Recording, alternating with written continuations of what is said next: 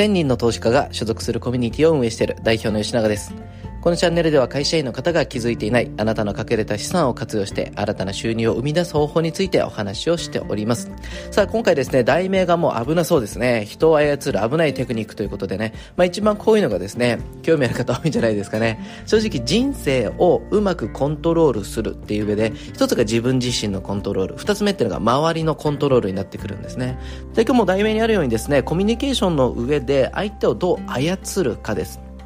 はい。もういきなりもう口調を含めてね、こいつやばそうってなると思うんですけども、実際にはですね、本当にここが重要で、夫婦生活だろうが結婚生活だろうが仕事仲間のね、上司とか部下だろうが友達だろうが、言い方悪いですけど、自分の思い通りに動いてくれた方が都合良くないですか？ねうん、それそうですよね。その、ロボットのようになってほしいじゃなく、て、まあ、シンプルな言い方すると自分に敵意を向けてほしくないですし、自分がやりたいことってね、同調してほしいし、できれば自分のために力を貸してほしいですよね、自分の人生なんで。やっぱり自分の人生の主役はもちろん自分自身って言った時に、誰かの人生のモブキャラ、サブキャラになりたいわけではないと思うんですね。なので、うまく浮くためにはですね、自分自身がまず、えー、相手が、えー、コントロールできるというか、相手が自分のために動いてくれるようにすると。いうテクニックが実は大事になってくるんですね。で、シンプルにですね、人を動かす方法っていうのはですね、質問力で決まります。人っていうのは、こうしてください、ああしてください、こうするべきだよね、とかって、これやれ、とかでいう命令含めて、なんか動かされてるってものに関しては、動かないんですよ。でも、人っていうのは自分自身が決めたこととか、自分の中から生まれてきた発想だって思うとですね、動くんですよ。能動的に。まあ、自念性とも言いますけどね。って言った時に、どうやったら自分の質問の中で相手が自分の思ってる意識通りに動いてくれるかっていうのを作っていくやり方になっていきます。えー、それが自分の質問の仕方、たった一つです。えー、シンプルな一個だけ今日伝えるんですけども、それが、if です。もしもって話し方ですね。例えば、これやれよ、あれやれよとかですね、ちょっとこういう風にしてよっていうよりもですね、あ、ごめん、ちょっとこれもしこういう状態だったらこうなるけど、どうしたらいいかな。えー、こういう風にしたかしたいと思うんだけど、どうやったらできるかなっていう風に質問していくんですね。しかも、助けてほしいというか、ヘルプの言い方をしていくとですね、人っていうのは意外と思い通りに動いてくれます。はい。これね、なんでかっていうとですね、これ心理学で証明をされてるんですけど、例えば私がですね、いろいろ困ってると。なので、助けてくださいっていうヘルプを、えー、周りにお願いするとしますよね。それが、お仕事を手伝ってくれたとかですね、なんか人を紹介してくれたとかね、それこそ時間労力をかけてくれたって言った場合に、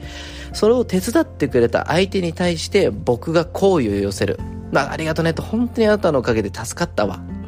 ね、っていう風になったら、あのー、まあ、イメージ通りだと思うんですよ。でもね、逆なんですよね。僕に力を貸した、僕のために動いてくれた人は、僕のことを好きになるんですね。なんでかっていうと、人っていうのは、誰かのためになりたいと思っているんですね。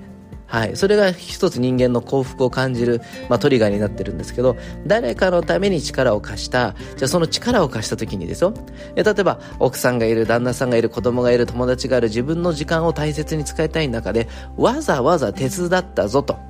わざわざ手伝った時間も労力もかけた場合によっては金を使ってあげたかもしれないですよね。なのになんで僕はわざわざこの人に力を貸したんだろうか。もう理由をつけてくるんですよ、自分の中で。いや、だって、こいつはこういうやつだし、ああだし、まあ、正直ね、いい時もあるし、悪い時もあるけど、憎めないんだよね、とか、ああ、俺こいつのために力になりたいと思ってんだなっていう、自己洗脳をですね、勝手に本人が書き始めるんですよ。そうなってくると、えー、本人の中で、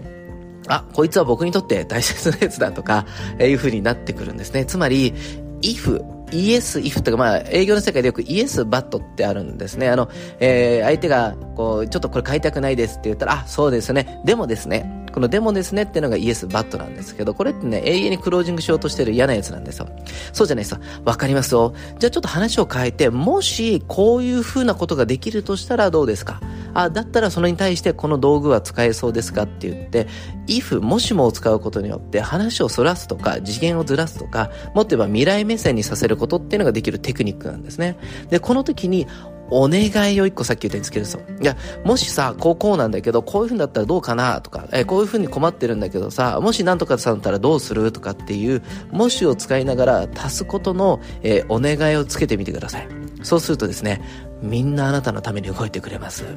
はい。で、嘘だと思うでしょ？試してほしいね。うん、試してほしいね。僕の実体験は喋っても仕方ないんですけど、ただ、人っていうのは誰かのためになりたいと思ってますし、僕もそうです。だから、必然的に部下だったりも仲間だったりとかですね、まあ妻も息子もそうですけど、やっぱりいい意味でね、頼られるとですね、力を貸したくなるんですよ。で、何も見返りは求めないです。ただ、たしあの手、手を出してるだけ、えー、手を貸してあげてるだけで、うやっぱり自分自身が豊かになれたっていう、これが対価なんですね。それを与えてあげるのがさっき言ったイエス・イフ、まあ、イフの質問からのお願いというテクニックなんですね。あの、ぜひ一回使ってみてください。で、一回だけじゃなくて、できれば何度も何度もやって、あ、こういう言い方の方がこの人伝わるな。例えば、こういう言い方をした方がこの人動いてくれるな。これがしっかりと見極めれるようになったらですね、だいぶ幅が変わってくるんで、ぜひですね、あの、自分自身のこう、人生豊かにするためにね、あの、ある意味一つのこれも資産運用、資産形成の一つ、ある意味自分自身をトレーニングして、えー、さらに人に使う時間っていうのも一つの投資になりますんで、まあそういう意味ではぜひね、えー、試していただきたいスキルというふうに思ってください。ちょっとなんか悪そうなね、言い方に聞こえちゃうんで、今日の内容非常に難しかったんですけども、まあ明日以降もですね、えー、投資もね、コミュニケーションもしっかりとうまくいく。これを、じゃあどうやったら金融っていうところで使えるかっていうところをお話ししていきたいと思うんで、まずは、えー、今日ですね、聞いた内容少しだけ、実践をしてみて、ご自身の人生をより豊かになる方法にして、使ってみてください。それでは今日もいい一日にしていきましょう。